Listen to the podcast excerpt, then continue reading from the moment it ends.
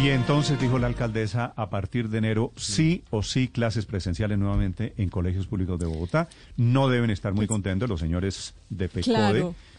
Que Y el brazo les- de FECODE en Bogotá se, se llama, llama la ADE. ADE. Sí, y ella les advirtió que se los decía con mucho cariño, les dio este ultimátum con mucho cariño, pero fíjese que es que ya, por ejemplo, en Bogotá hay 19 colegios que están en esta prueba piloto y les ha ido muy bien, y en todo el país ya prácticamente hay 48% de las secretarías de educación que ya están implement- poniendo en práctica este tema del regreso a la alternancia. Entonces, eh, a ella como que se le subió ya, se le pasó eh, la copa porque ella dice, no Mm. Podemos seguir con los niños así. Se rebosó la copa. decían Se rebosó la copa, eh, exactamente. Mientras, mientras que mire, es que en los países de Europa se han dado cuenta que lo único que ya no pueden restringir más es la, la ida de los niños Es al cierto, colegio. paran, paran toda la vida social, pero los colegios y las universidades mantienen las clases en Europa. En Bogotá, por ejemplo, el colegio Enrique Olaya Herrera, Néstor, en el tradicional barrio Olaya, en el sur de Bogotá, está funcionando desde la semana pasada. Más de 200 jóvenes empezaron esta última etapa. Faltan dos semanas para que termine el año escolar, tres semanas, termina el 26 de noviembre en los colegios públicos. Pero ya están regresando y no les ha ido mal, les ha ido muy bien, de hecho. La secretaria de Educación en Bogotá es la doctora Edna Bonilla, al frente de ese regreso a la presencialidad. Doctora Bonilla, buenos días. Néstor, muy buenos días. Un saludo a usted y a todos sus compañeros en, en la mesa de ¿Cómo, trabajo. ¿Cómo va a ser, cómo comienza a ser desde ya, doctora Bonilla, el regreso a la presencialidad en los colegios de la ciudad? Eh, Néstor, nosotros hemos venido avanzando de acuerdo con el cronograma que tenemos. A la fecha ya tenemos 326 instituciones eh, funcionando entre colegios oficiales, que son 25, jardines infantiles y colegios privados, que son 163, y pues 56 universidades, 70 instituciones de educación para el trabajo y el desarrollo humano y 12 centros del SENA ya están habilitados, notificados, lo decían ahora, hay colegios públicos en los que nos ha ido bien, estamos en el cronograma y efectivamente nosotros hemos expedido el calendario académico que inicia el próximo 25 de enero. Esperamos tener a todos nuestros colegios oficiales y las condiciones de salud lo permiten, que creemos que sí, abiertos, esperando a nuestros niños, niñas y jóvenes en un año escolar que no va a ser igual a lo que fue el 2019, a lo que estábamos acostumbrados, pero tampoco con colegios cerrados. Entonces, pues ese es nuestro plan de trabajo en el que hemos venido avanzando satisfactoriamente. Sí, doctora Bonilla, ¿qué van a hacer con los maestros? ¿Cómo van a manejar la, la, la posición de FECODE que nuevamente ayer dijo que no van a ir a clases presenciales? Pues nosotros estamos dando todas las condiciones de bioseguridad. Desde la Secretaría de Educación garantizamos los protocolos, los elementos, eh, la, la prueba piloto que nosotros estamos haciendo con estos 25 colegios nos ha dado enseñanzas, nos ha dicho, eh, mire, hay que tener cuidado con la toma de la temperatura o con el tapete y todo lo estamos. Esto ha sido un aprendizaje, esperamos garantizar eh, una mesa de trabajo con ellos, pero estamos seguros que así como en estos 25 colegios los maestros y maestras están cumpliendo con lo que pues más nos gusta y es atender el derecho a la educación de los niños y las niñas, vamos a seguir insistiendo con ellos eh, y pues el trabajo lo tenemos que cumplir. Realmente creo que Europa también nos está dando enseñanzas de cómo podemos ir avanzando pero adaptando siempre los protocolos y demás a Colombia. Entonces seguiremos trabajando con ellos y así como los 25 eh, colegios están funcionando, esperamos que nuestros 399 colegios lo hagan a partir del próximo año. Eh, Doctora Bonilla, permítame, le insisto Señora. en la pregunta que le hacía Felipe, porque es que usted nos dice y la alcaldesa dijo que ya estaban todos los colegios con los estándares de seguridad necesarios para el regreso de los niños al colegio. Pero por otro lado, siempre que entrevistamos a los directivos de, de la ADE o de FECODE, dicen que no, que no hay nada y que necesitan que les garanticen esto. ¿Qué, ¿Qué puede usted decirle a nuestros oyentes y decirnos a nosotros sobre qué garantiza que usted tiene la razón y la alcaldesa de que eso ya está previsto y que quienes regresen a los colegios, los niños que regresen, pueden tener seguridad? Eh, estamos ante un virus, eh, pues nosotros no podemos garantizar que no vaya a haber contagios. ¿Qué podemos garantizar? Elementos de bioseguridad y protocolos de bioseguridad. En la página de la Secretaría están todos los protocolos de bioseguridad. Las compras de los de todos los eh, elementos, de todos los insumos también ya están.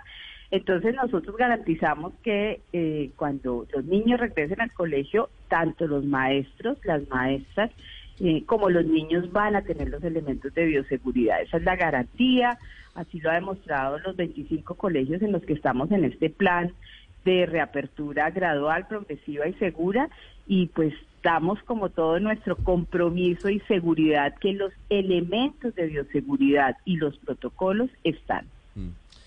Secretaria, ¿será obligatoria la presencia de los niños y de los jóvenes el año entrante en las aulas? No será eh, simultánea, eh, con toda seguridad no vamos a tener el 100% de los niños en el mismo momento, en las aulas y demás pero sí vamos a tener, eh, pues vamos a ir, vamos a tener que ir, irnos acostumbrando, unos días seguramente irán unos niños, otros días otros niños. En este momento el aforo es del 35%. Eso es algo que también iremos revisando dependiendo cómo eh, se comporte el virus. Estamos a dos meses y medio de esa situación. El calendario académico inicia el 25 de enero. Entonces, pues nosotros lo que hacemos es garantizar los elementos de bioseguridad, los protocolos y demás, y esperamos que el 25 de enero las condiciones estén para que todos los niños y niñas de Bogotá tengan la oportunidad de ir a sus colegios. pero es decir, Igual respetaremos a los padres, señor. Ah, no, ahí, ahí me está respondiendo. Los que no quieran enviar a los hijos a los colegios pueden no hacerlo. Sí, señor, insistiremos en tal y como los colegios privados. En los protocolos flexibles. Sí, señor, tal y como los colegios privados. Eh, garantizar el derecho a la educación de los niños y las niñas es nuestra mm. obligación, es nuestra responsabilidad. Hasta este momento ya llevamos seguramente un mes, un mes largo de regreso a cierto nivel de presencialidad en muchos colegios por todo el país. ¿Ese balance a hoy es bueno, es positivo o usted tiene reportes de casos en colegios en educación básica hoy? No, nosotros estamos muy satisfechos con el reporte. Eh, teníamos una prueba piloto en el que habíamos apostado a 20 colegios. Necesitábamos para nuestra prueba, llegamos a 25 colegios. Y en los jardines infantiles y colegios privados, pues tenemos 163 colegios eh, y jardines que nos han reportado un avance importante. Yo quiero insistir, aquí hay unos costos. Pero le preguntaba no solo de los, de los colegios públicos, sino también los privados. Sí, señor, 163 colegios privados. Ah. Hemos tenido eh, éxito en esto. Eh, efectivamente, en algunos colegios se han presentado casos de COVID, en un particular se hizo la visita al colegio, se aisló y estamos trabajando conjuntamente con la Secretaría de Salud en ese proceso eh, en el que también se van a presentar casos y seguramente eh, en, la, en la comunidad educativa no está exenta de esto. Hacemos la visita, si hay que hacer el cierre de colegio se hace, pero hasta el momento nos ha ido bastante bien, estamos bastante satisfechos. Doctora Bonilla, esta modalidad de alternancia generará seguramente un doble trabajo para algunos profesores que tienen que atender no solo a los niños que vayan a clase ahí presencialmente, sino también a través de las plataformas. ¿Eso ya se ha conversado con ellos? ¿Eso generará algún tipo de cambios en la relación con ellos? Sí, señor. Yo creo que pues todo el proceso de aprendizaje está cambiando.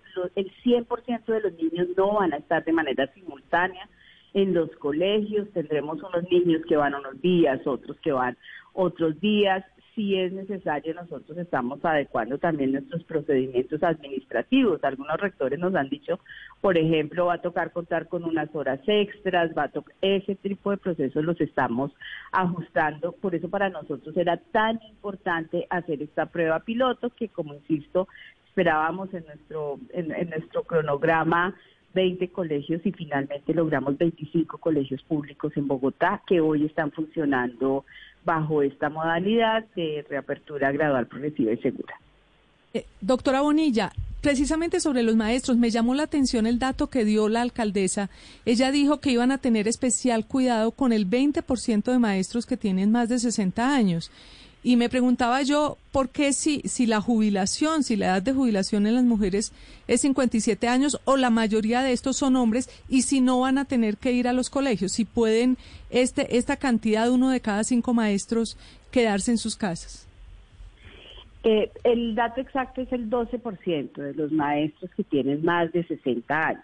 eh, con ellos, tenemos un plan específico, nosotros aplicamos un instrumento, una encuesta en la que les preguntamos a los maestros si tenían una comorbilidad que les impidiera estar en el aula, el 12% tienen esta edad mayor, ellos tienen todo, pues todo su derecho eh, legal, constitucional a la pensión, pero en ese momento son activos, entonces ellos tendrían un trabajo particular en casa. Si de aquí a enero eh, llegamos al segundo o al tercer pico de la pandemia, ¿cambian los planes de, regreso a clases presenciales, doctora Bonilla? Sí, señor. O sea, nosotros somos conscientes de que en esto todos estamos aprendiendo, en esto todos vamos adecuándonos. El cronograma nuestro, afortunadamente, hasta el momento se está cumpliendo. Nosotros optamos por este plan piloto en Bogotá, en los colegios públicos. Desde el 7 de septiembre tenemos habilitados a los colegios eh, privados. Ellos lo pueden ir haciendo libremente con el consentimiento de los padres. De aquí a enero pues nos quedan dos meses, dos meses largos, diría yo, dos meses y medio exactamente, eh, y tendremos que ir revisando. Pero siempre hacemos un llamado a la necesidad de garantizar el derecho a la educación y a la importancia de la presencialidad de nuestros niños, niñas y jóvenes. Creo que los maestros, las maestras también son conscientes de eso. Eh, yo escuchaba algunas de las declaraciones del presidente de FECO, del presidente de la, de la ADE, como lo decía eh, Luz María ahora, y efectivamente ellos lo que dicen es, bueno, nosotros sí eh, necesitamos la garantía de todos los protocolos y de los elementos de bioseguridad. Mm. Esa es la tranquilidad que como Estado, con un trabajo muy fuerte, nosotros podemos garantizar, eh, pero sí requerimos que los niños y las niñas tengan su colegio abierto, ese espacio en donde en donde los niños pues realmente son más felices, siempre garantizando la